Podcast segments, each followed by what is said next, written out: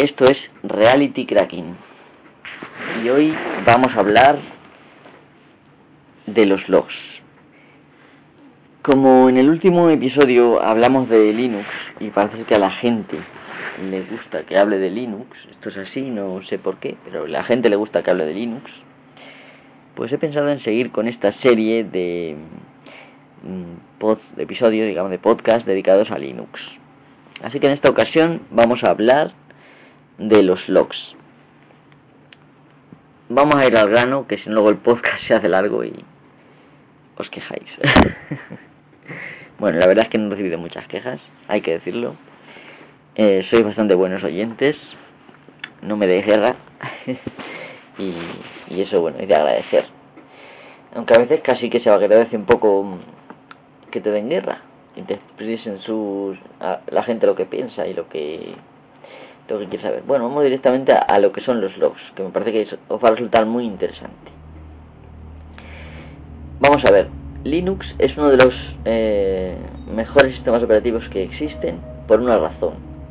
Y es porque eh, queda constancia escrita de todas las actividades eh, del sistema desde que se enciende el ordenador hasta que se apaga. Prácticamente es uno de los sistemas que mejor documenta eh, pues todos los procesos que ocurren em, la mayoría sin que el usuario lo perciba. Otros sí son obviamente percibidos por el usuario de una manera directa. Entonces eh, esto lo hace lo hace Linux GNU Linux eh, escribiendo manteniendo como una especie de diarios de todo lo que va ocurriendo, errores que pasan, por ejemplo una persona que que mete la contraseña y se equivoca, la tiene que meter otra vez y se equivoca y tal, todo eso se va, se va guardando, pero no solamente de lo que es la interacción con el usuario, sino también los programas en sí, cuando mm, programas de sistema, sobre todo, cuando están trabajando, también van documentando todo lo que eh, hacen, que encuentran más o menos de interés para el usuario, y, se va quedando escrito en estos diarios que se llaman logs. Estos logs, eh, lo del letreo es L-O-G, log, ¿vale? El plural es añadiendo una S al final, logs. Estos logs suelen ser la mayoría archivos de texto que el usuario puede leer perfectamente y ahí eh, perderse buscando, pues, por ejemplo, eh, un error, ¿no? Es una forma eh, de saber qué está pasando en tu sistema, mm, de saber si, por ejemplo, está siendo tu sistema atacado eh, por un hacker con un diccionario para intentar entrar en tu sistema, o, para saber si un programa está fastidiando y, está haciendo algo malo, en el sentido de que no funcione bien o, o cualquier otra cosa, ¿no? Entonces, los que hayáis seguido el, el, episodio anterior, el de la estructura de directorios de GNU Linux, sabréis que mencioné un, un directorio, una carpeta, que se llamaba barra bar barra log. Bueno, pues esa carpeta es donde están eh, destinados estos diarios llamados logs. Entonces, si me estás escuchando ahora mismo, tú, tienes delante el ordenador, con eh, tienes esa suerte, ¿no? Te recomiendo que directamente te vayas a, abrir una consola. Eh, normalmente en Ubuntu es Control Alt T y con eso se abre una consola. Dejáis pulsado Control, al mismo tiempo que mantenéis pulsado Control pulsáis también Alt y sin soltar ambas teclas pulsáis T. Eso sacará una consola y si no pues buscar consola en, en vuestros programas suele ser una, una pantallita negra con un marco y unos guiones, a lo mejor un guion y un símbolo de mayor escrito, ¿no? Mayor que. Em, depende del programa de, que, que, estéis usando. Yo en mi caso, como tengo ahora mismo KDE instalado, eh, es mi entorno de escritorio, pues estoy usando Console con K, que es el, el programa de consola del KDE, pero vosotros podéis estar usando otros, por ejemplo, yo que sé, X console. Yo que sé, hay muchos. Entonces, em, simplemente buscar el vuestro y ya está, y entráis. Em, cogéis y hacéis lo que os voy a decir. Ponemos, una vez que estáis dentro, ponemos CD, C de, de Córdoba y D de Dinamarca, espacio, barra, la barra del, del 7 o del bloque numérico, barra bar con V, barra log, LOG, y le damos a intro. Esto va a hacer que mm, el prompt del sistema, lo que la cadena con la que nos saluda cada vez que le damos a enter, al final ponga barra bar barra log y normalmente veréis un símbolo de dólar. Eso significa que estáis eh, trabajando con un usuario normal y que no es mm, el usuario root. Aunque es verdad que hay algunos logs que no pueden ser accedidos por un usuario normal, la mayoría de los que vamos a ver aquí sí, así que no paséis a root a menos que haga falta porque eh, con root siempre podéis cambiar podéis cambiar algo y cargaros algo del sistema si no os dais cuenta así que no borréis a la ligera ni nada de esto cd mm, lo podéis entender como cambiar directorio es igual que en windows. Lo único que en windows las barras son las barras inversas. Aquí son las barras normales. Y aquí no hay unidades como en windows que hay dos puntos y todo esto aquí simplemente eh, hay una, un raíz que es la barra y a partir de ahí puedes montar cualquier cualquier dispositivo, cualquier unidad extraíble o tal, la puedes montar en cualquier punto de montaje. Normalmente bajo barra MNT, como ya mencionamos en el episodio anterior. Vamos a repasar eh, pues el uso de los logs, un poco los logs que hay, que podéis encontrar y los comandos que vamos a que podéis usar para explorar estos logs. Me imagino que al principio cuando veáis un log Quizá encontréis raro, quizá os cueste trabajo leer lo que pone, em, sobre todo si no sabéis inglés. Pero, como digo, GNU Linux es uno de los sistemas mejores documentados y por lo tanto está hecho, la mayoría de los logs, hay algunos que no, como ya comentaré, están hechos para que un humano los pueda leer. Hay algunos que hacen falta comandos especiales, pero la mayoría los podéis leer simplemente si sabéis usar Linux en la consola y conocéis comandos como cat, less, more, eh, ese tipo de comandos. Y otros que os voy a decir yo ahora, pues podréis perfectamente sin que yo os diga nada hacer un ls que es eh, para que os muestre el contenido de, la carpeta en la que estamos. Hacer si queréis ahora mismo un ls y vais a ver que hay muchos logs. Eh, vais a ver que hay algunos que pone, aparte de punto .log, aunque en algunos casos no termina en punto .log, luego pone un número o incluso alguna vez punto .gz después. Eso eh, forma parte del mecanismo de rotación de logs, que lo que hace es que cuando se acumulan en un archivo de logs muchos datos, para evitar que el sistema se mm, ralentice, lo comprime y le va asignando un número según su antigüedad. Cuanto más antiguo, más grande el número, creo. Bueno, no me hagáis mucho caso. Que quizá no sea así. Por ejemplo, voy a ver el alternatives.log.1 con un les. Les con dos S, L-E-S-S, alternatives.log.1 he puesto. Mm, aquí, por ejemplo, veo fechas y veo que data esto de noviembre, del, del 3 de noviembre lo más mm, lo más antiguo y termina en el 30 de noviembre por lo tanto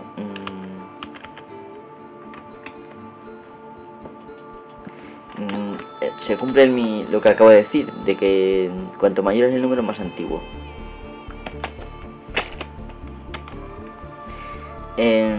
para salir del ES tenéis que pulsar Q. Si no funciona bien, control C funcionará. Bueno, os voy a explicar un poco los logs que hay para que no perdáis porque hay muchos. No hay caso los que terminan en número o terminan en GZ, ¿vale? Esos son como he dicho, del sistema de rotación de logs y sirven para impedir que un archivo log se vuelva demasiado grande y, demasiado complicado de manejar por el sistema y haga que el sistema se ralentice. Esto es una forma eh, inteligente de manejar de manejar estos logs y yo esto forma parte de Linux pues desde hace ya bueno de Unix en realidad desde hace muchísimo tiempo. Bueno vamos a empezar a ver algunos logs. Vamos a ver. La mayoría de los logs como he dicho eh, digamos que reflejan las actividades del sistema.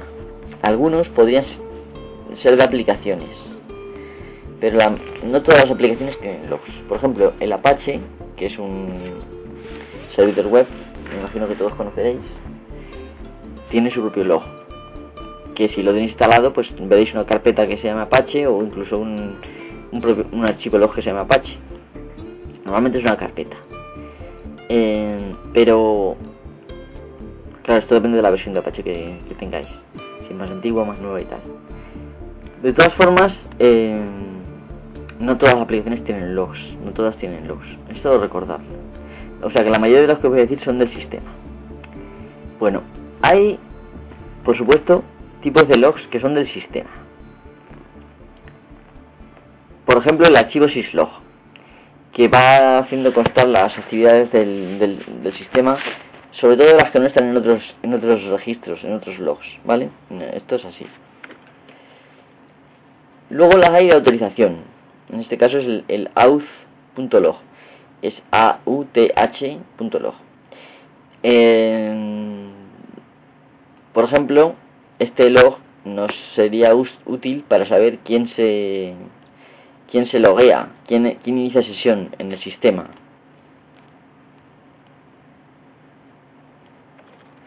Y cuando, por ejemplo, haces uso del, del comando sudo, es decir, si yo hago un les, les es el primer comando que estamos conociendo ahora mismo para ver un log, pues le hago un les, lesout.log y voy a ver mm, muchas veces la palabra sudo.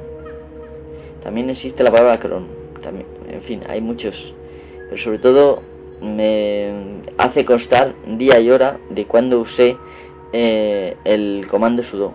Por, para los que no lo sepáis, el comando sudo, bueno, si usas Linux, mmm, lo sabrás ya, ¿no? Porque es para es un comando que desde tu usuario normal, estando logueado como tu usuario normal, puedes ejecutar comandos como si fueras el administrador del sistema. Eso es el sudo. Entonces todo eso, toda esa actividad queda registrada en, en este en este archivo. Es una cosa, mm, bueno, pues que está bien, ¿no? Porque ahí veis la fecha y la hora. Si estáis desde, desde la consola, normalmente pondrá TTI y pondrá desde dónde y, qué usuario ha sido. Y también normalmente pone el comando que habéis usado. Puede poner cosas como por ejemplo checkapt eso es que habéis usado el comando apt-get por ejemplo. Em, o puede poner por ejemplo no sé Synaptic si habéis instalado paquetes con otro, con el sistema Synaptic con el, con el interfaz gráfico vale hay otro que se llama debug. Este es para cuando partes del sistema que emiten eh, información en modo debug. Esto es para que un programador, el programador, pues pueda saber si si lo está haciendo bien o mal, eh, porque a, los programas mm, tú puedes especificar eh, detalle del funcionamiento, de paso a paso de tu programa, eh, para depuración. Y esto te, permite saber si está pasando por los pasos que tú esperabas, o si se salta alguno, o si da error en algún lado, pues esto te da toda esa información. Entonces ese normalmente vosotros no lo vais a usar. Luego hay otro que es, el log del, kernel, del núcleo, que es mm, kern.log, K-E-R-N.log. Mm, provee información detallada de mensajes de del kernel de Linux. Sobre todo es, si tenéis algún problema con, con un kernel que hayáis compilado vosotros, pues ahí vais a ver mm, los mensajes de error y tal. Para otras causas normalmente no, no va a ser muy útil. Hay otro que sí que es muy útil, que es el, el buffer de anillo del kernel. Realmente no es un, no es un log, sino que es una especie de área en el kernel que está ahora mismo funcionando y que puedes mm, consultar mm, usando la utilidad de MESG, os la deletreo, D-M-E-S-G. Eh, por ejemplo, pues podéis poner, os recuerdo que para salir del LES hay que poner una Q, ¿vale? Y ya sale del LES. Ponemos D-M-E-S-G todo junto y, simplemente intro. Y eso te da todos los mm, todo el contenido del, del, buffer de anillo del kernel ahora mismo. Va a salir normalmente información del hardware, porque os, recomiendo, os recuerdo que el kernel es el que hace interfaz con el, con el hardware y ofrece, digamos, servicios al resto del, sistema operativo. Eso lo hace una parte muy importante del, de lo que es el sistema, pero no podría vivir sin el resto, o sea que también es importante lo demás. Entonces, por ejemplo, pues habla del sistema de archivos, de la red, si habéis enchufado en USB, eh, ese tipo de cosas. Aquí puedes encontrar alguna información útil. Por ejemplo, si, si vuestro hardware, si, habéis, si acabáis de meter, por ejemplo, un, un hardware nuevo, por ejemplo un pendrive, podéis ver si se está montando correctamente, si los drivers funcionan bien y todo ese tipo de cosas. Ahí da esa información. En futuros podcasts quizá me meta más a, a describir eh, usos más a nivel práctico, pero ahora vamos a intentar describir porque quiero que os familiaricéis un poco con, con los logs. No pretendo otra cosa con este, con este podcast. Eh, había otro otro log que es el de mensajes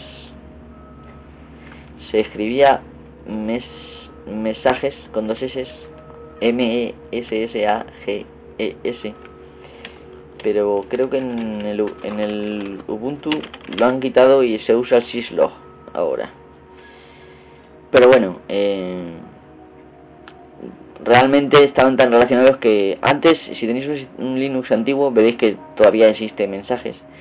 Son normalmente mensajes de aplicaciones y utilidades del sistema. Y bueno, pues está bien para saber, por ejemplo, salidas de aplicaciones. Pero ahora, pero ahora mismo está todo en, syslog. Y bueno, pues ahí lo vais a encontrar.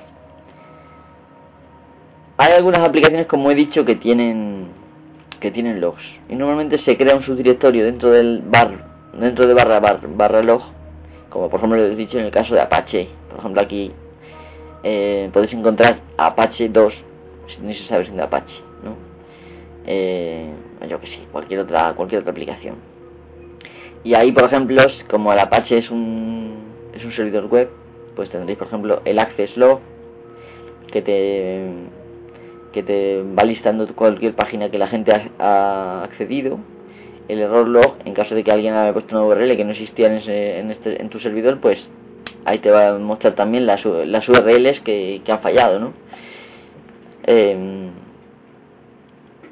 por defecto, cualquier, cualquier, cada vez que Apache acceda a un archivo, o página, también llamada página, pues se queda la dirección IP también ahí. O sea que podéis registrar exactamente quién, quién ha estado ahí. También hay otra aplicación muy importante que es CUPS, C-U-P-S, que, que es pues el gestor moderno de la impresora.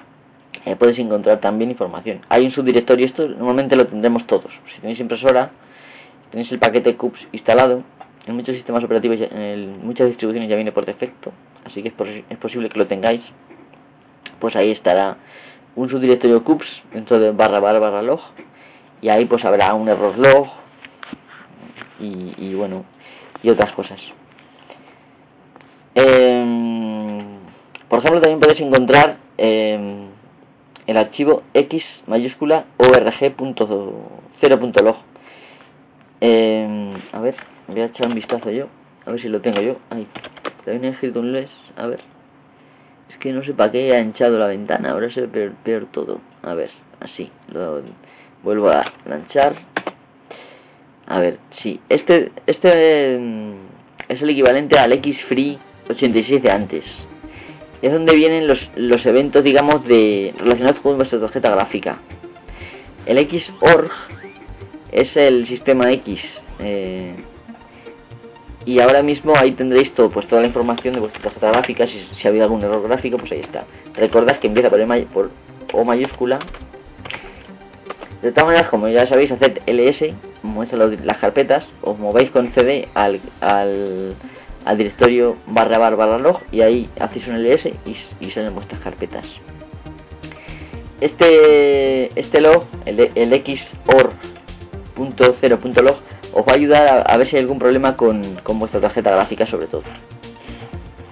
Con vuestros drivers etc etc etc con vuestro monitor. Ahí va a salir todos los mensajes relacionados con esos datos y es, eh, os va a dar información muy valiosa de cara a buscar un error por ejemplo en internet pues para ver qué, error en concreto está dando que muchas veces no sale mm, no aparece directamente cuando da el error. No te, no te dice exactamente, está pasando esto. Tú vas al log y lo tienes que ver ahí. Vale. Em, hay una cosa que no quería comentar, pero me parece interesante y lo voy a comentar ahora mismo. Hay una herramienta que se llama RK Hunter, lo, lo deletreo, RK H U N T E. Em, son las siglas de Rootkit Hunter. Y en realidad esto no es un log, es una utilidad que chequea, digamos, bueno, revisa, verifica el sistema entero en búsqueda de puertas traseras, sniffers, rootkits. Un rootkit es un programa que facilita hacerse con, con una sesión de root, de usuario administrador del sistema, a un hacker a través de la red. Entonces, este programa está muy bien, eh, aunque bueno, no es frecuente tampoco que, pero por si acaso, pues está bien. Por ejemplo, te avisa de si un, programa, un comando normal del sistema ha sido sustituido por un script, por ejemplo. Y os da warnings, os da... Verifica específicamente si existe algún tipo de rootkit conocido o sniffer o puerta trasera, etc, etc, etc. Entonces, yo os recomiendo que la instaléis muy sencillamente. Se instala con el comando siguiente: sudo espacio apt-alto get espacio install con dos L's install espacio r k h u n t e r con esto eh, le tendréis que dar a la S luego cuando os pregunte si o no y se instala. Y poniendo por ejemplo rk hunter menos a espacio menos a siempre espacio entre los argumentos y, el nombre del comando os busca por en el ordenador a ver si tenéis algún tipo de estas amenazas no no es muy frecuente pero yo creo que puede ser interesante una vez ejecutado en el, en el, la carpeta barra barra, barra log eh, se genera un archivo que se llama rkhunter.log que podéis ver ahí si no por si acaso si os, os habéis perdido algo en el proceso, pues ahí, aunque se espera normalmente, cada vez que hace una fase te pide darle a enter para continuar, pues tú ahí puedes leer. Pues en ese log puedes ver incluso más detalles. Vale, también hay eh, otros logs que no son legibles directamente con comandos como les o more o los que voy a decir luego al final. Y estos, por ejemplo, ejemplos de estos son, por ejemplo, el file log, F-A-I-L-L-O-G,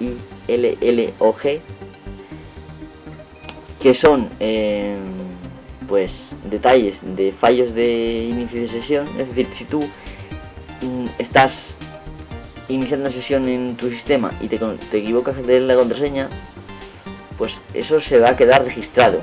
De forma que el administrador, si en caso de que este no sea el sistema tuyo personal, sino que sea de otro, vas a ver si tú te has equivocado o si, o si hay sospechas de que verdaderamente estén intentando abusar de tu cuenta. Eh, entonces, este, este archivo, este log, no se puede leer porque es binario, pero hay una, un comando que se llama igual, file log, el cual tú pones file log y te salen los datos. Eh, file log. Si ponéis file log, file log solo no sale nada. Tenéis que poner file log menos a. Y esto hace que, que chequee todos. Si ponéis file log menos menos help, menos menos help, ayuda en inglés, os explica eh, los comandos que las opciones de uso. Tiene por ejemplo menos a o menos menos al, menos h, menos menos help, etcétera. Y ahí te pues vais a ver por ejemplo eh, las veces que se ha bloqueado. En fin, eh, yo creo que está bastante bien. Permite modificar incluso la configuración de, del comportamiento de los errores de inicio de sesión y todo esto. Está bastante bien el, vamos, para que le echéis un vistazo, no por otra cosa. Ahí vais a ver, por ejemplo, una lista de usuarios, una columna de fallos, eh, los máximos fallos que ha habido y el último fallo, la fecha y la hora. Y si está activo el usuario o no. La verdad es que, bueno, es curioso.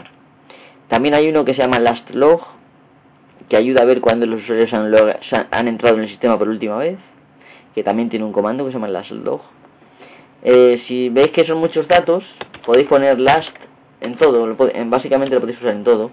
Last log, espacio, barra vertical que se accede con el GR y el 1, depende de vuestro teclado también, y espacio les.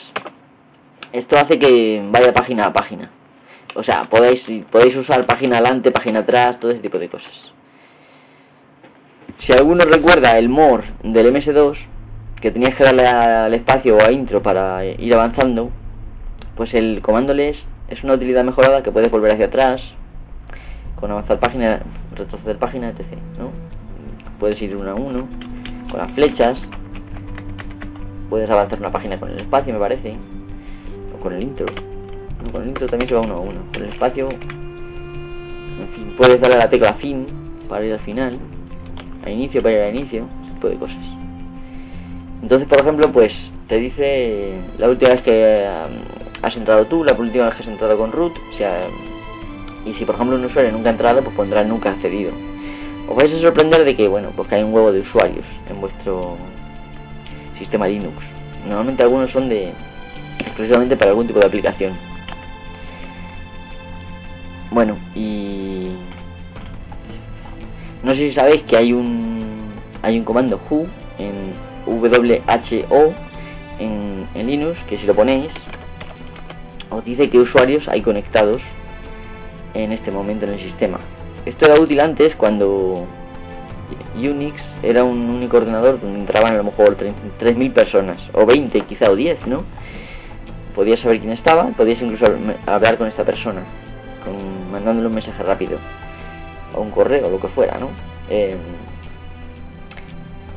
ahora te vale para para lo mismo, básicamente, porque aún puedes hacer eso, pero normalmente para saber, por ejemplo, cuántas consolas tienes abiertas o si estás conectado en alguno de los mm, consolas virtuales, etcétera, etcétera. Bueno, pues esta información se almacena en un archivo también que está en los logs que se llama WTMP.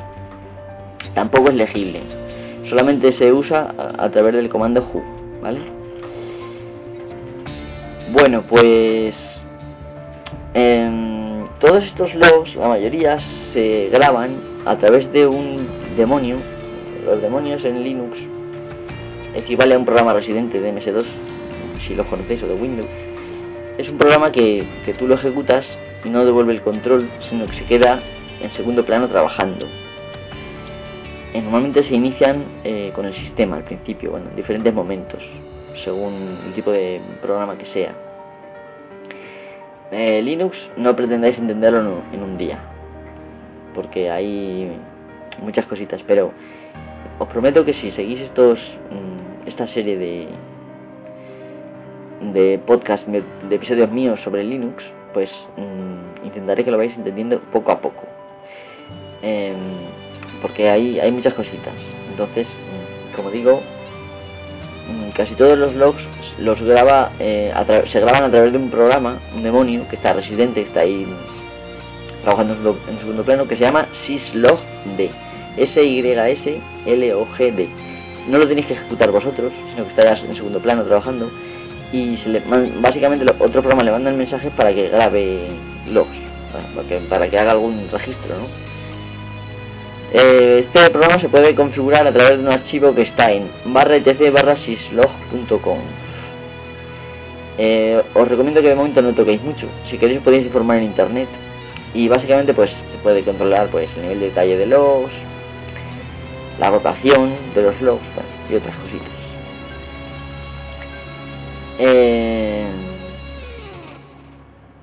bueno, vamos a continuar. Mm, hay, hay usos curiosos, pero me parece que excede el, el motivo de este, de este podcast.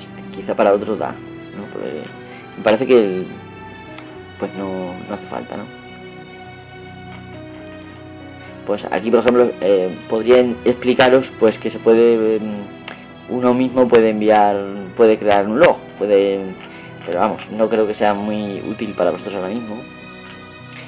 En fin, también se puede usar en, en, scripts de Shell, Bash o del que sea, pero como normalmente el tipo de persona que digamos que este es un, un podcast a nivel básico, así que no creo que esté a nivel de ese perfil que estoy buscando, ¿no? Si tú realmente sabes lo que es un shell script y pues te fastidia que no lo hable ahora, pues mira, me mandas un, un email a rcracking.com o, o me lo dices por Twitter y que sabes que es arroba mist, m-h-y-s-t y pues ahí me dice, oye mira, habla de este, de este tema y yo intentaré hacer un podcast de ese tema. Pero de momento no lo voy a decir porque considero que va a echar para atrás a otra gente que esté escuchando y que sea pues esté iniciándose que es para lo que se pretende este este podcast, este episodio. Bueno, he hablado antes de la rotación. Eh, bueno, simplemente que sepáis que hay ciertas tareas programadas y una de las cuales es la rotación de los logs y que se hace diariamente. Simplemente pues que hay un máximo tamaño de log y cuando alcanza ese tamaño, al ejecutarse esta tarea diaria mm, que se llama el log rotate, pues automáticamente se, se genera este, o sea, se comprime, bueno, se copia el último y se le pone se le pone otro nombre, que en este caso suele, suele añadirle un, el número 1, los demás se van renumerando y el, a partir del segundo lo que se hace es que se comprime para que no ocupe tanto. Por eso la extensión GZ. ¿Vale? Entonces, eh, vamos a ver, creo, lo más interesante de este podcast, que son los comandos esenciales para trabajar con los logs. El primero, que ya os lo he dicho al principio, es el de cambiar directorio. Que para ir a los logs tenéis que poner cd, espacio, cd, o sea, Córdoba, Dinamarca, cd, espacio, barra, bar, Valencia, Argentina y una R, vamos, bar con V, barra log, L-O-G. Vale, estos logs se pueden editar con, con programas de edición, como por ejemplo el gedit, si habéis usado alguna vez, el gedit se escribe como tal, una G y luego edit, terminado en T. Por ejemplo, con el Nano, sí, es un editor de línea de comandos, que no, bueno, que se ve directamente en la consola. El gedit es un editor gráfico, en el cual podéis ahí mm, moveros por los por los logs, ¿no? Por, por un log, ver un log para arriba para abajo, de lo que queráis. Los logs suelen ser grandes, sobre todo algunos. Así que eh, no es muy útil tampoco editarlos, porque tardan en cargarse, tal, tal, tal del nano, si lo usáis, hay que poner nano, eh, em, espacio y un nombre de log. Por ejemplo, syslog. Y esto hace que se vea en una especie de pantalla fija, estática, donde hay una serie de opciones abajo, funciones, y la de salir es control X. Por si acaso no lo... Procurar no modificar, aunque no os va a dejar si no sois el administrador. No, no se deben de modificar. Eso, por si no lo sabíais, os lo digo. Pero normalmente no editamos mm, uno que está que quiere ver un, log, no los edita con nano ni con gedit ni con nada. Se usa les, por ejemplo, como he dicho antes. No hace falta usar sudo. Eh, si queréis la ayuda le dais a la H y os sale dentro del les la ayuda y con la Q como he dicho se sale. Se puede usar los cursores, dentro del les eh, se pone les, espacio y el nombre del log, del archivo. Ya sabéis que para ver los archivos que hay tenéis que poner ls. Esto deberíais estar anotando. ls mm, podéis imaginar que viene de list, listar. ls. Y, y cd cambiar directorio, como he dicho. Entonces, primero cambiáis el directorio barra bar barra log con v, ya sabéis, bar con v de variables y, después le dais a ls y ahí vais a ver los, los logs que hay en, vuestra, en vuestro sistema. Y una vez que hayáis visto uno y le echéis el ojo, podéis poner les, espacio, les con dos s, es menos en inglés, para el que lo sepa, para el que sepa inglés, espacio, siempre hay que separar los nombres de los comandos de los argumentos, en este caso el nombre de un archivo, y ponéis el nombre del log que queráis. Y os sale la primera parte del log, en este caso. Podéis usar avanzar página, retroceder página, fin, inicio, las teclas del cursor. También podéis poner la H para ayuda y Q para salir. Les es un buen sistema, pero a veces solo nos interesa ver una parte del, de lo que es el log. Nos puede interesar ver la cabecera. Para eso está el comando head. Head. Se pronuncia head, pero sabéis que es H-E-A-D, de dedo. Simplemente igual que antes. Se ponéis head, espacio y el nombre del log. Tenéis que estar, o bien ponéis la ruta, que es barra barra barra log, barra el nombre del archivo, o bien tenéis que haber estado previamente eh, con CD en la carpeta barra barra barra log.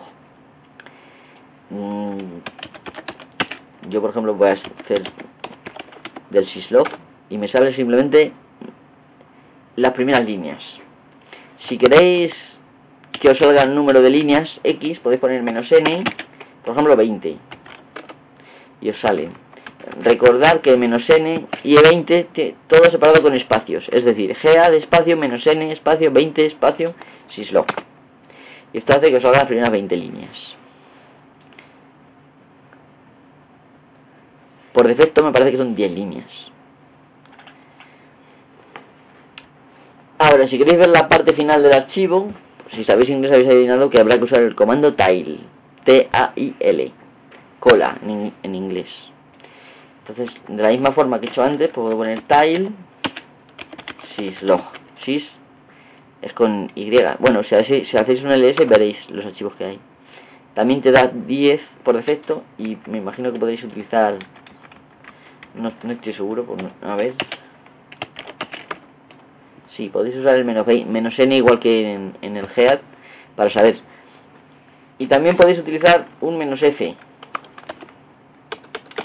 Tile espacio menos f espacio syslog. Y esto hace que en determinados archivos, eh, si se produce alguna adición nueva, podéis verla de forma interactiva. Para salir tenéis que pulsar control C. Control C básicamente interrumpe cualquier cosa. Em, mm, para que os acordéis, tile menos F viene de follow, de seguir. No sé si podrá poner menos menos follow, pero bueno, es mucho mejor poner menos F porque tarda menos en escribirlo. Así que, recapitulando, es head, head para la cabeza del log, tile para la cola del log, la parte final del log, Normalmente nos va a interesar más la, la parte final del log porque es lo que más cerca en el tiempo va a estar. Mm, tú cuando añades archivo, líneas en un archivo, las añades hacia abajo, al final, ¿no? Los logs funcionan así. Un sistema, si, un, el sistema ocurre algo, lo añade al final. De esta forma, mm, de arriba abajo, estamos leyendo la historia, una, una historia de lo que ha pasado en tu sistema. ¿Vale? Bueno, os voy a contar comentar otro comando más que os va a ser de, muy, de mucha utilidad y ya vamos a terminar porque ya llevamos un ratito bastante importante. Bueno, pues el último comando es el comando grep. me imagino que los que sois ya veteranos os estáis aburriendo un montón porque estoy diciendo cosas totalmente eh, conocidas, ¿no? El comando grep se puede utilizar en, en, comunicación, digamos, con cualquier otro o para recorrer, para buscar texto en un archivo. Una forma sencilla de usarlo es escribiendo grep, espacio, eh, entre comillas, ponéis por ejemplo lo que queráis buscar. Yo por ejemplo voy a buscar USB, cerráis las comillas, el espacio otra vez, yo en este caso voy a buscar en el en el en el kern.log. Bueno, no sé si debía buscar ahí. A ver. Sí, en el kern.log encontraréis un buen ejemplo. Y os va a mostrar solamente todas las líneas que contengan la palabra USB. Si añadís menos i latina, minúscula, también separa todo con espacios, es decir, grep, grep, terminado en p, g-r-e-p, menos i latina, igual, lo, mismo de antes, con un espacio, separándolo todo con espacios. Mm, no le importa si es mayúsculas o minúsculas. Eh, es decir, lo que es en inglés case insensitive. ¿Vale? También se puede utilizar el grep de otra forma. Y es poniendo, por ejemplo, por ejemplo, cat espacio eh, kernel kern.log k e r n.log barra vertical que es mm, lo que se conoce como tubería y grep y luego ya no hace falta comillas simplemente ponéis lo que sea. Por ejemplo otra vez USB y hace lo mismo. Si ponemos menos sí funciona exactamente igual como he dicho antes. Esto porque es porque en el caso de que al grep no le dais no le deis un archivo de entrada esto ya es un poco más avanzado. Lo que hace es usar la entrada estándar. Que normalmente pues mm, si solo ponemos grep eh, pp por ejemplo grep pp se va a quedar esperando. Y puedes escribir todo lo que quieras. Y cada vez que escribas pp te va a repetir esa línea al final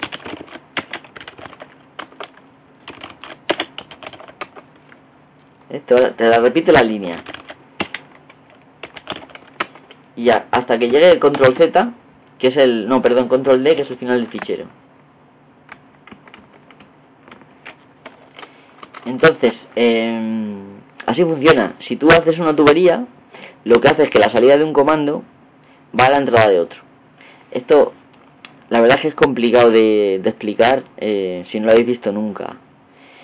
Simplemente decir que, por ejemplo, cuando yo uso el comando, por ejemplo, cat, cat es un comando que eh, lee un archivo y lo envía todo a la salida estándar. La salida estándar, por defecto, es la consola. Así que si yo al final pongo cat syslog, me pone todo el archivo, todo el log en la consola. Y ya está, y termina. Pero si yo pongo cat syslog, uso tubería, y pongo grep, por ejemplo pongo cmd en mayúscula, lo que hace es que todo lo que antes ha salido a la consola se lo manda al comando grep. Y busca en ese archivo todas las líneas que tengan cmd en mayúscula. Y esas líneas las imprime. Y no solo eso sino que el cmd si tenéis configurado bien en la consola sale en color. En un color normalmente pues rojo claro bueno eh, también podéis usar grep en combinación con les ¿cómo se hace esto? pues por ejemplo grep entre comillas, por ejemplo, podemos poner, pues yo que sé, vamos a poner, por ejemplo, vuestro nombre de usuario, mist. Vamos a usar el archivo auth.log. Eh, tubería, que es la barra vertical, ya sabéis, el GR y el 1. Todo con espacios, a, un lado y a otro. Y luego les. Y esto hace que salga cada inicio de sesión vuestro, sobre todo uso del sudo, es lo que es el auth, y podéis navegar con, con las letras, con, vamos, como funciona normalmente el, el comando ls. Podéis teclear flecha arriba, flecha abajo, que lo que ha hecho es la salida del grep, se la ha pasado a, a les. La pega es que al, al pasarle el texto a les, el color no se no pasa, pero bueno, sabemos que solamente el usuario el, la, el usuario mist líneas con el usuario mist están aquí con, vamos con el nombre mist. En este caso mi usuario en fin no sé si esto ha sido muy lioso pero espero que os haya ayudado y, os haya os haya hecho conocer un poquito más el, sistema eh, GNU Linux que es un sistema bastante bastante bueno muy abierto y que informa de todas sus actividades internas y que en cualquier momento te puede ayudar eso a, resolver cualquier problema. Porque si te encuentras un error, es fácil de encontrar porque suele poner error en letras mayúsculas en grande, eh, pues en ese momento tú puedes coger parte del texto del error y buscarlo en internet y tratar de solucionar tu problema. Y por norma general lo vas a encontrar. Eh, yo comprendo que he dicho muchos comandos, lo podéis escuchar el, el podcast si queréis otra vez, con tranquilidad, y anotar los nombres de los comandos. Hay un recurso en, en, GNU Linux, GNU Linux, que es muy, muy bueno, que es eh, el comando man, que viene de manual, que puedes poner man, espacio y un nombre de comando, y te sale la página del manual de ese comando y eso hace que te explique todos los pormenores de ese comando. También podéis usar el comando what is. What is, eh, tal como se escribe en inglés, W-H-A-T-I-S, todo junto, y el nombre del comando que sea, por ejemplo, de mes. Y eso te imprime una línea simplemente en inglés, es lo malo, a menos que tengáis los manuales en español, eh, diciéndote qué hace ese comando. Por ejemplo, aquí pone print or control the kernel ring buffer imprimir o controlar el, el buffer de anillo del kernel. En fin, eh, yo creo que son dos herramientas muy buenas. El man te imprime, la, te, vamos, te imprime, te muestra en un formato muy bueno para leer el, la página del manual de ese comando. Recordar man, espacio y comando. Y el what is, todo junto, te da una línea que es una pista sobre para qué sirve ese programa, ese comando. Y sin más me despido. Eh, bueno, ya he hecho spam. Y voy a revisar antes de irme el hashtag. Me parece que tengo alguna... Tenía algún... A ver. Tenía algo en el hashtag. Es que ahora mismo no se ve nada. hay algunos problemas con el hashtag. Sí, recuerdo que tenía un par de mensajes de José Navarro que me decía que no se creía que, los portátiles desaparecieran y que los PCs desaparecieran, que un portátil es mucho más barato que una tablet y que por eso pues que no va a desaparecer. Bueno, tiempo al tiempo. Yo desde luego no deseo que desaparezcan, eso es una cosa que tenéis que tener claro, yo no lo deseo. Pero los movimientos de la industria van hacia ese camino y probablemente no van a desaparecer nunca del todo, a menos que haya movimiento brusco y dejen de vender esas máquinas. Probablemente lo que va a pasar es que cada vez eh, los portátiles que compremos van a ser cada vez más cerrados. Van a tener, por ejemplo, pues una tarjeta gráfica en la cual tú no puedes sacar el vídeo. Por ejemplo, antes las tarjetas gráficas venían con un precioso eh, conector eh, ese vídeo, el cual tú podías conectar directamente y sacar de ahí eh, todo lo que se reproduce en tu tarjeta gráfica, toda tu pantalla, si querías sacarlo y grabarlo, por ejemplo, en un, en un vídeo.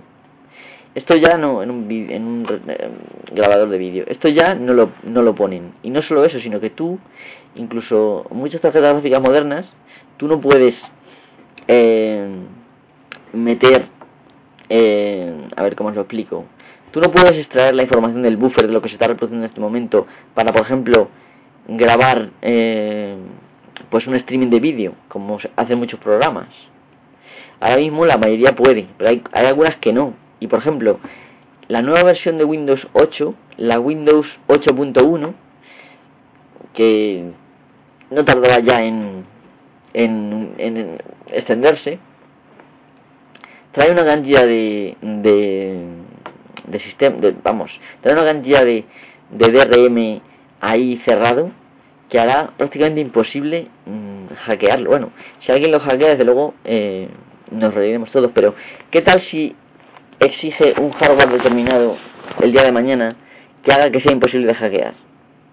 ¿Qué tal si os digo que están eh, creando un estándar por el cual todo lo que se ponga en el bus de datos y en el bus de, direcciones sea eh, quizá el bus de direcciones es un poco más complicado, pero imaginaros que toda la comunicación del micro con los dispositivos sea encriptado, que cada micro tenga una clave de encriptación, un par de claves, y que todo lo que vaya en las dos direcciones sea encriptado.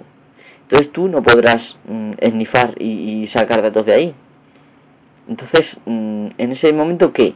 Cuando hagan eso, que de hecho ya lo, van a hacer, o cuando uno ve noticias como que van a, a comprimir, van a, están haciendo un sistema estándar web en el cual van a comprimir no solamente lo que es el HTML, sino también las cabeceras eh, del las cabeceras que te permiten saber qué es lo que es eso, pues eso va a hacer que cada vez hacerte tu propio navegador sea más complicado. Que, que tú mismo para depurar eh, el HTML pues tengas que saber cómo está comprimido eso. Eh, lo cual ahora mismo era relativamente fácil, poner un proxy que vertiera todo lo que todo lo, que son las cabeceras para saber lo que está pasando por ahí. Eh, bueno, imagino que muchas cosas que estoy contando a lo mejor no las entendéis, todo esto que estoy diciendo el HTML. Pero bueno, eh, porque no entendéis la forma en, cómo funciona la mayoría, pero esto esto es es así, los movimientos que están habiendo, o sea, yo cuando digo una cosa, quizá reconozco que en ese podcast de la muerte del PC, lo dejé para el final, me quedó poco tiempo y, y no expliqué todo lo que tenía que explicar, quizá, ¿eh? Pero vosotros pensáis que cuando yo digo una cosa de ese de calibre, como que van a desaparecer los, los peces tal, tal, como los conocemos ahora mismo, lo digo simplemente porque me lo saco de la manga, no. Yo vengo observando el, el tema este durante muchísimos años ya y, y hay muchos movimientos que me, vamos, me dicen abiertamente que vamos hacia ahí. Que obviamente mm, habrá un tipo de usuario tipo camionero informático que son más bien personas expertas que son los que van a seguir usando PCs pues no sé si será dentro de 5, de 10 o de 20 años lo sabrá, pero ¿qué tal si esos PCs ya no son como los que tenemos hoy en día y casi todo es cerrado? Entonces ya no serán un PC. ¿Qué tal si sacan tablets especiales para programadores? Mm, que tú tengas ahí el bueno, a yo lo odio, pero el Visual Studio, por ejemplo, entero, ahí. No sé. Mm, al final, esa es hacia dónde, hacia dónde vamos. Aunque no sea una tablet y sea un portátil, si tú no tienes una máquina de, de computación, digamos, de propósito general, como se la conoce, sino que tienes una máquina donde se ha cerrado para que los tíos asquerosos de la industria que no quieren nada más que ganar dinero a costa de tu consumo puedan ganar más y te puedan impedir compartir cualquier cosa, hasta la mínima tontería, pues esto cada vez vamos en esa dirección y, es mi análisis y no solo el mío, sino de mucha más gente que está pensando y escribiendo en el mismo sentido. Mm, de hecho, bueno, he leído artículos incluso en castellano. hay uno muy bueno que se llama David Healing TPC, eh, de un tal Stephen Stephen Yu Bauhuan. Bueno, es un poco complicado, ¿no? Pero podéis, podéis intentar encontrarlo. Lo malo es que está en inglés. Hay un dibujo de un, de un ordenador portable en, en casi en la cabecera. Bueno, pues nada, yo creo que ya he dicho bastante. Perdonad por esta digresión al final del podcast sobre el tema general. Y nada, agradeceros mm, vuestra fidelidad a este podcast, de la cual me siento muy, muy orgulloso. Eh, espero que haya sido de vuestro interés y nada, cualquier duda que tengáis, sabéis ya dónde encontrarme. Así que nada, muchísimas gracias nuevamente y hasta la próxima.